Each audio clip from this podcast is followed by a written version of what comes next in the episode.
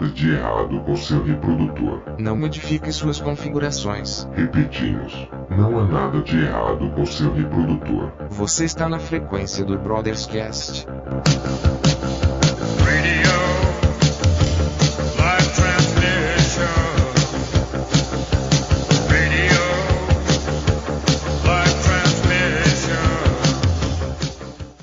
Então, a gente vai tentar pelo menos conversar um pouquinho sobre distopias.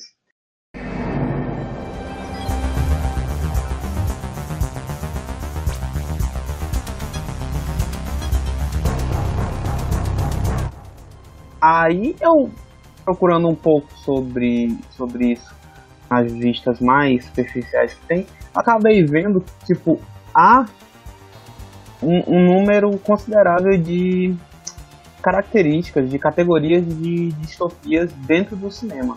Por exemplo, é, distopias totalitaristas, a gente tem em 1984 o V de Vingança, uma distopia corporativista, né, que surge de empresas, e, e eu fiquei surpreso de ver Robocop dentro dessa. Distopia tecnológica aí a gente tem uh, Senador do Futuro, acho que é o principal expoente. Blade Runner. Blade Runner também, só que eu achei curioso que Blade Runner ele é tão é, amplo na- nas temáticas em que ele, ele pode se enquadrar tanto como uma distopia cyberpunk, como uma distopia que eu também fiquei surpreso em ver que é uma categoria, uma distopia pandêmica. Porque a história de Blade, Blade Ah, Runner surge, pelo menos no livro, isso não fica muito evidente, que ocorreu uma pandemia que todos os, os animais morreram. Isso depois de uma, de uma guerra também, acho. E um que eu assisti mais recentemente foi Filhos da Esperança, do Alfonso Cuarón. Alfonso Cuarón que ele ganhou evidência com... Mais recente foi com, se não me engano, foi com Gravidade, eu acho. E ele fez o Filhos, Filhos da Esperança, em 2006. Ele, ele, ele pega muito, ah, ele usa muito do, do plano sequência, sabe, William? Ele também usou em Gravidade e tal. É um filme, assim, visualmente é muito bonito. Traz a temática de que as é, crianças, é, a, a, a natalidade simplesmente cessou dentro da humanidade. É, aí surge uma, uma, uma, uma moça grávida, aí o, a trama se envolve ao redor dela, de como ela pode ser um símbolo para uma, uma revolução e tal. Ah, é, cara, eu acho que deve começar pelo um dos mais clássicos, que é Matrix. Tem como falar de distopia, falar de Matrix, o negócio revolucionou o cinema. E claro, eu tô falando só do um, né? Porque só teve um. É, inexplicavelmente vai ter um 4, mas vai continuar E- tendo só um. Cara, e recentemente eu vi uma matéria que Matrix surgiu da raiva contra o capitalismo. Isso foi na, tá na Rolling Stone revista. É, a gente sabe que as irmãs Wachowski, elas tentaram, elas, quer dizer, é, passaram pela transformação, né, no período, mas ele, elas usaram o Matrix para como uma ferramenta para descancarar essa opressão. Era um receio que elas tinham para assumir. Nessa revista tem o seguinte, é, é, o depoimento, aspas, a raiva fervente dentro de mim era sobre minha própria opressão, que estava me forçando a permanecer no armário. Eu sempre fiz as coisas que queria ver, mas agora estou aqui, uma mulher trans e orgulhosa. Então, agora a gente vai, vai para para pensar, porque isso é recente, nessa matéria que é do dia do dia 5, é, ontem. É, agora a gente para para pensar qual é o simbolismo de Matrix, é sair da sua realidade, a, a libertar sua mente. Cara, isso é muito interessante porque a gente põe em xeque né, uma relação que, que para muitas pessoas acaba não sendo muito óbvio, que é a relação entre autor e obra, né?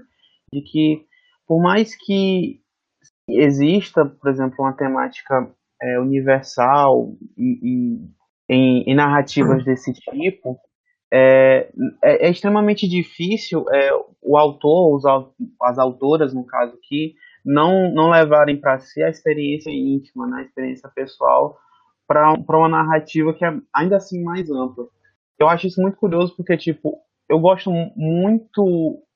ah, eu sou um leitor ávido de Tolkien, né? Mas uma das coisas que mais me incomodam como leitor, é porque ele faz questão de dizer que, a, principalmente Senhor dos Anéis, a obra dele não, não reflete a realidade. Que eu acho esse. Cara, eu acho impossível. Isso é independente de ser escritor, de todo artista, né? Não, não consegue ficar alheio é, à sua realidade, porque o que move o artista é justamente a sua sensibilidade, né? Com certeza. E, a, e o cinema é o que? Sétima? Sexta? Sétima? A sétima. É a sétima arte. Sétima arte. Então, é, o, o autor sempre vai ter o seu, a sua expressão. É como uma pintura, como um desenho. Quem, quem desenha, escreve, sabe? Qualquer tipo de arte, a gente sabe que a gente vai tentar expressar alguma coisa. E no filme, é, na entrevista, ela deixou claro era a, a, libertação dela. Ela era contra esse sistema capitalista opressor que tinha que seguir essa regra é, da, da regra de ser hétero, de ser sempre o certinho. Eu, eu acho muito interessante, cara. Eu, eu gosto, também gosto muito de Matrix, mas eu gosto dos outros filmes por, por questão de, de gostar de filmes de ação. Mas eu, óbvio, eu entendo que o primeiro tem essa, essa primazia filosófica que os outros dois não acompanham. Uhum. É, mas eu acho que os dois foram só ação, né? Filmes de ação. A gente tinha conversado, né, de que os dois, os dois filmes seguintes foram gravados tudo junto, né? É porque, tipo, a gente tá falando de distopia, a gente não pode esquecer também de Laranja Mecânica, que ah, é um cara, que é um filme extremamente violento. E a forma como o Alex é curado da violência dele, é mostrando violência também, para mim é uma das formas mais distópicas, acho que já apresentado no cinema. E fora que na época que ele foi lançado, ele foi proibido. E só foi liberado 20 anos depois. Se eu não me É, engano. teve Justamente. Acho que na Inglaterra, não lembro. Pois é, acho que foi na Inglaterra, se eu não me engano. Justamente pela violência, né? A forma como ele tra trata a violência. E no final, né, mostra que não houve literalmente uma cura pro Alex. Ele só participou do experimento do governo, no qual não provou absolutamente nada, e continuou sendo ele mesmo, de certa forma. É, é, dentro daquela lista que eu falei no começo, ele enquadra Laranja Mecânica como uma distopia é, criminosa, né? Uhum. Junto com Fuga de Nova York, que eu lembro que eu assisti, mas eu não prefiro não falar porque eu não lembro muito bem, mas eu sei que eu assisti quando era mais novo. Mas existe aí uma, um, um ponto elo, né? Que tipo, e sirva a gente para nortear quando a gente está falando de distopia, que é o caráter de opressão. Né? A gente vê isso em Britânica, a gente vê isso é, nessa leitura que o William trouxe sobre Matrix como uma crítica à opressão capitalista e ao mesmo tempo uma, a opressão é, da normatividade dos corpos e questão de gênero.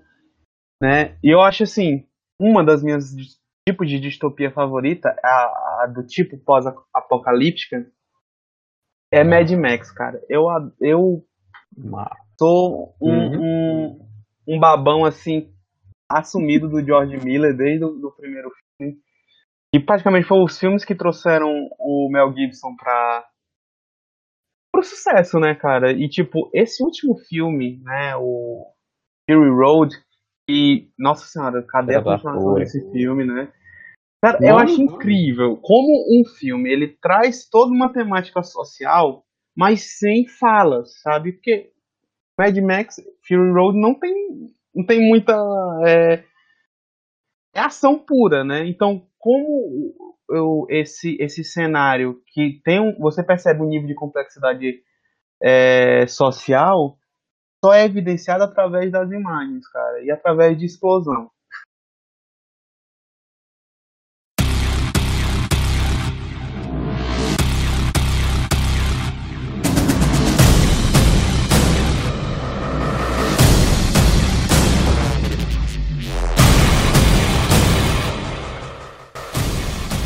Vocês chegaram a assistir esse o último Mad Max na versão preto e branco? Só é nostálgico, não tem nenhuma grande diferença não. Eu fiquei com vontade porque, tipo assim, eu adoro. Como a fotografia de Mac- Mad Max ela é muito quente, É bom, eu fiquei, é. eu fiquei me perguntando como seria, sabe? Cara, dá, dá muita nostalgia, viu? E, e ele, eu acredito que melhora bem mais a fotografia. Pelo menos pra quem gosta do, do PIB, né? De usar muito PIB em fotografia, Uhum. então. É, Blade Runner é clássico, todo mundo, todo mundo gostou, mas eu lembro que quando lançaram o primeiro em 82, o Uhum. negócio não deu certo. Tipo, não, não vendeu muito. Só depois Cara, que virou filme cult.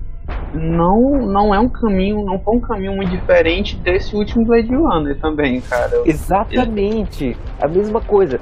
É, o pessoal acreditou, ah, Blade Runner não deu certo lá, mas é, depois de um tempo, cara, era um dos filmes mais assistidos, era um filme que explodia a cabeça. A ideia é muito, muito massa, muito original.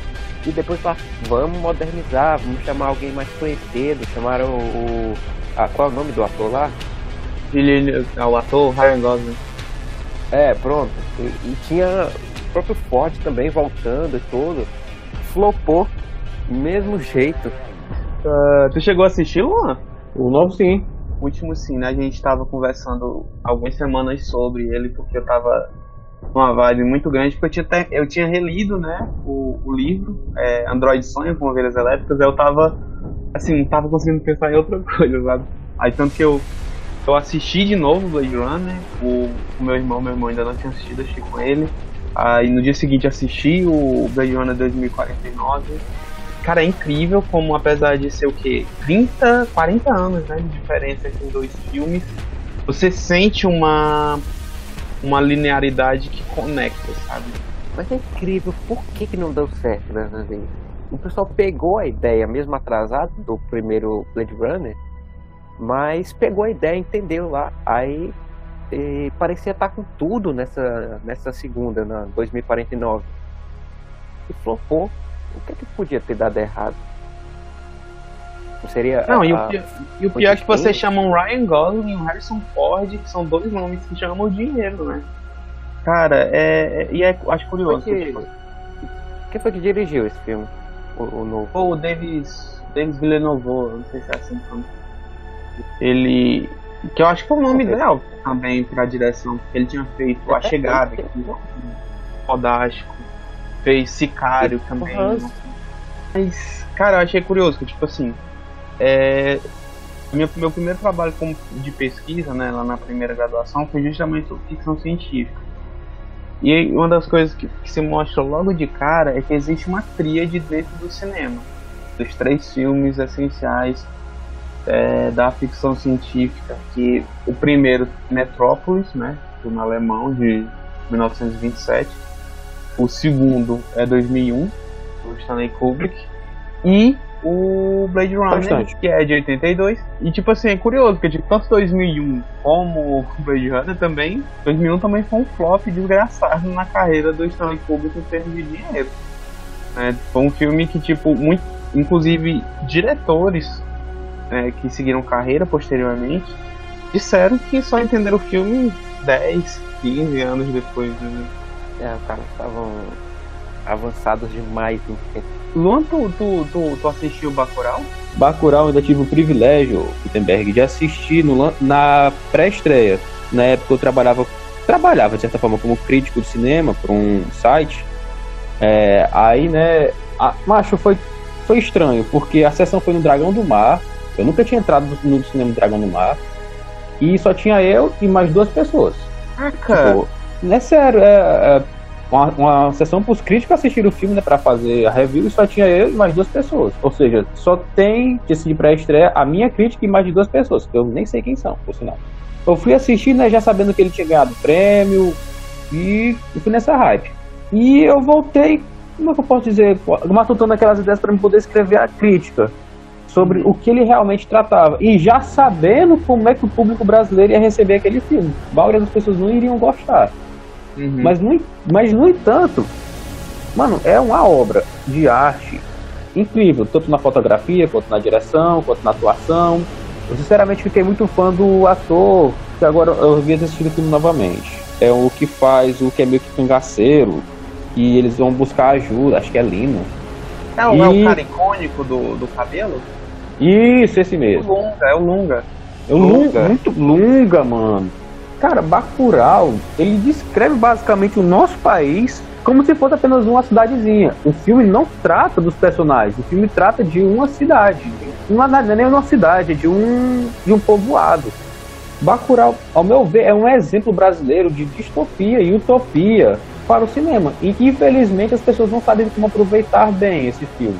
Cara, isso é uma visão, uma, uma ideia que não tinha passado na minha cabeça de como é, o filme ele acaba é, demonstrando os dois lados, o utópico e o distópico, né?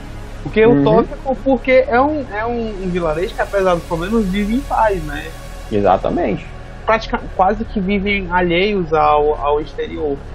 E distópico pelo, pelo, pelo, pela narrativa do, que- do que acontece, né? De, de interferência nessa paz improvável que rola no- nesse interior. Exatamente. Se não fosse lá os, os interesses políticos, né? Eles têm tudo lá, tem internet, tem, tem entretenimento, Uhum. mas estão lá em paz, estão de boa, estão tranquilos. Só que os interesses políticos do prefeito fazem com que. Enfim, quem não assistiu tá perdendo tempo, vá assistir. Cara, isso é, é- demonstra aí talvez mais um aspecto do que a gente é, tenta compreender como distopia, que é como o espaço, né, como o ambiente, como o cenário, ele, ele é afetado pelas, pelas ações, pelas essas ações sociais. Acho curioso, por exemplo, V de Vingança se passa numa Inglaterra autoritária. Blade Runner se desenvolve nos Estados Unidos pós uma pandemia, pós uma guerra, uma guerra que devastou é, o meio ambiente. É, Jogos Vorazes, né? A trilogia dos Jogos Vorazes também passa nos Estados Unidos que foi depredado, né, em termos quase continentais. É como o espaço, ele é um é, ele é um ele é quase um personagem à parte, né, em, em filmes desse gênero, né? Falar em filme que parece episódio de Black Mirror, eu lembro logo de O Show de Truman, mano. E eu acho que ele também se enquadra em uma das categorias que o Gutenberg descreveu anteriormente sobre a distopia, já que o Truman, ele é na verdade uma pessoa que está tendo a vida totalmente filmada. E a trama do filme se passa justamente por ele acabar desconfiando e descobrir. Eu acho que, tipo, o show de Truman ele é do final dos anos 90, também, se não me engano. Acho que ele veio, veio na coça do, justamente de Matrix, né? Que também faz é, é, esse levante de questione a realidade, né? Que a gente pode ver isso também como uma, é, uma crítica para programas de TV. Pelo menos eu enxerguei, na, quando eu assisti esse filme, eu enxerguei desse jeito. E a gente fica dado demais na TV e perdendo tempo de vida. A gente po é, posso dizer o exemplo do Big Brother Brasil, que é Uhum. basicamente, grosso modo, um show de Truman. É. É Exatamente. curioso que, tipo, o Big Brother em si, eu acho que ele ainda não havia começado, mas se não me engano, é, eu já tinha lido em algum lugar que, tipo, meio que surge também levando em consideração o sucesso do filme que o filme teve nos Estados Unidos. Eu tenho uma pergunta aqui. Será que Interestelar a gente pode se encaixar com uma distopia? Eu acho que ele é um, futu é um futurismo pessimista, né? Então, É. talvez É, é, acho que se Mas- enquadra mais ou menos com, com o filme Eu Sou a Lenda. é, é, Assim, é porque já tá no- nos, nos momentos finais né, da, da humanidade. E Interestelar, assim como Blade Runner, tem a sonoplastia maravilhosa do Hans Zimmer. É, eu- Cara, eu, eu já acho, tipo, eu sou a lenda, se encaixe mais naquela. se encaixe melhor naquela distopia pandêmica. É uma doença, né, que faz as pessoas virarem vampiros. Eu, eu nunca li o. É. Nunca li o, o conto. fica, é, viram bichos, na verdade. Não, É mas no conto, no conto ele chama, ele chama mesmo de vampiro. Ele... Eu lembro que, tipo, já teve uma, uma versão bem mais antiga antes de Eu Sou a Lenda, que, se- só que o nome do filme era Omega Man. Era inclusive com Charlton Heston. Charlton Heston, que inclusive nos anos 60 e 70 protagonizou é, alguns filmes distópicos também. Teve uma época também e o cinema americano adorava esse, esse gênero. Que também o cinema americano ele tem essas, essas ondas, né? Ah, teve esse período com distopias eu lembro que o Charlton Heston, além de Omega Man, fez é, No Mundo de 2020, também é muito bom, baseado também em livro, e fez o clássico é o Planeta dos Macacos, né? Ah, cara, tem a distopia mais fofa de todas. Wally. Wally. Mas, Eu acho que talvez a animação da Disney que mais chegou perto de ganhar o Oscar de melhor filme. é, eu, eu admito que eu não tive coragem de assistir esse filme. Eu comecei. Caraca, mano. Escuta, escuta, escuta. Cara, eu achei esse filme muito triste, cara. E eu não consigo assistir filme muito triste. Cara, como assim, cara? Não, não, não. O Wally é tipo a obra-prima definitiva da, da Pixar. cara. Eu tô ligado, cara, mas eu não consigo, cara. Eu não consigo. É, é, eu só assisti até a parte que chega a, a menina lá. A Ah, é. Eva. Cara, e é curioso que tipo, a gente também pode enquadrar o Wally é, como uma, uma distopia também consumista, né, Luan? Porque a Terra ela se degrada a tal ponto é, pelo, pelo consu- não, pela produção excessiva de lixo, né? Tanto que o Wally Uhum. tem essa função na Terra, de limpar a Terra para, para um possível retorno. Mas os seres humanos que vivem no espaço, eles vivem a, a lógica da sociedade humana nessa nave é de um shopping center, né? Consumismo, principalmente, e, a, e a, a- tem lá a crítica também a- ao consumo excessivo de comida sem atividade física, o desenvolvimento absurdo da tecnologia que permite fazer basicamente tudo que o humano é, faz fisicamente, né? Então deixa ele com problema de saúde, no caso que é apresentado lá pela obesidade, né? Se não me engano, lá no. E... O cara fica tão obeso que perde os ossos. é, a, a tecnologia avançou tanto que ele não precisa mais dispor da sua mão de obra, ele não precisa mais caminhar, não precisa fazer nada. Então vem esse problema. É, é quase como se fosse. É, é uma distopia, né? Mas a gente está basicamente caminhando para isso. ou, ou caminhando pro, pro Eu Sou a Lenda, né? Só que sem a parte de, de virar bicho, é todo mundo morto. É, a atual é essa. Inclusive, tipo, o filme do Charlton Heston, quando chegou aqui no Brasil, esse filme que é dos anos 70, ele chegou, o título era No Mundo de 2020. Aí quando eu Caralho! revi o filme, cara, eu fiquei meio assim, sabe? Porque, tipo, o filme aborda algumas coisas que são bem, assim, consideráveis. Principalmente a questão do aquecimento global, saca? E escassez de comida. São dois pontos, assim, extremamente fortes dentro da narrativa e que fazem da, da- dessa sociedade no mundo de 2020 extremamente opressiva. Tanto que, é, como é que se chama quando você opta pela, pelo...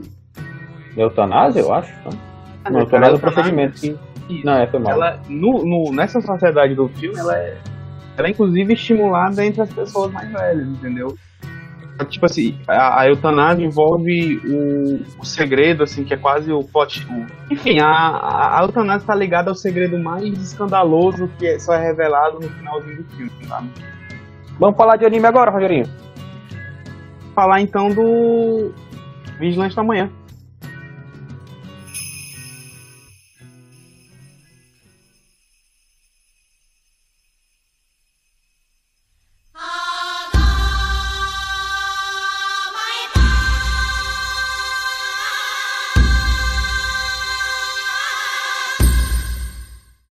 Não é Ghost in the Shell. Não, Vigilante da Manhã. Isso. É, Vigilante da Manhã, gosto de deixar. O filme Ah, que tá. visualmente influenciou fortemente Matrix pela sua lógica cyberpunk. É sério? Uhum. As Mas- próprias uhum. Que admitiram isso. Tanto que o, Caramba. o- o primeiro anime, o primeiro filme, né, sai poucos anos antes de Matrix. Sai, eu acho que se não me engano, em 95. Foda. Se você assiste, eu acho que não é nenhuma surpresa, porque tipo, você vê toda a lógica de, de uma tecnologia gótica que, tipo, tá Uhum. lá em, em- em Matrix. Não, pois eu achava legal a referência e tal, tudo mas eu não sabia que tinha sido referenciado. Literalmente, tipo, o cara do Matrix tinha pegado inspiração em Ghost in the Shell. Cara, eu, eu acho isso muito curioso. Juro por Deus. Tipo, eu não cheguei a assistir a adaptação que teve com a Scarlett Johansson. Primeiro filme da, da, da franquia, Ghost in the Shell, é tão canônico, cara, que eu preferi não, não anular essa experiência assistindo essa, essa outra versão. já me disseram que não nem vale a pena. foi um tiro, foi um tiro bem dado, né? Pegaram uma atriz de peso. Podia ser assim, que nem um Blade Runner da vida, que o segundo filme é, é realmente muito bom. Mas o tiro saiu pela culatra. Apesar da, da Scarlett ser uma ótima atriz, mas é, o negócio foi mal construído. Em comparação primeiro. O The Handmaid's Tale se encaixa, talvez, se não me engano, em, distopia religiosa. Né? Se passa nos Estados Unidos que sofreu um golpe parlamentar por, pelo, um movimento um movimento conservador e tal, baseado numa, numa visão extrapolada do, do evangelho cristão, em que a sociedade ela, ela passa a ter três, não, acho que três não, mais que isso, mas ela passa a ser estamental, sabe? Quase medieval. Em que mulheres que ainda, ainda são férteis, né? Que ainda conseguem engravidar, fazem, elas passam a ser propriedade do Estado. Elas passam a viver, a, a viver é, em casas de autoridades desse mesmo Estado para que engravidem né, desses homens. Ah, então a, a sociedade fica dividida entre, entre as aias, que são as mulheres que submetem é, ao ao estupro para a continuidade da humanidade, é, os, os chefes, as esposas e os trabalhadores. Procurar um Cara, vale a pena, porque como toda, toda, toda boa ficção científica, ela passa pelo, pelo elemento de extrapolação. né? Por isso que muitas vezes é, algumas pessoas não, não concordam que tipo, essas distopias que causam esses complexos sociais não são, são científicas, mas, mas essas pessoas desconsideram que tipo, o emaranhado social também ele é passível de ciência. Então, tem gente, inclusive, que chama obras assim como ficção especulativa e tal. Mas a ficção científica necessita de um elemento de extrapolação.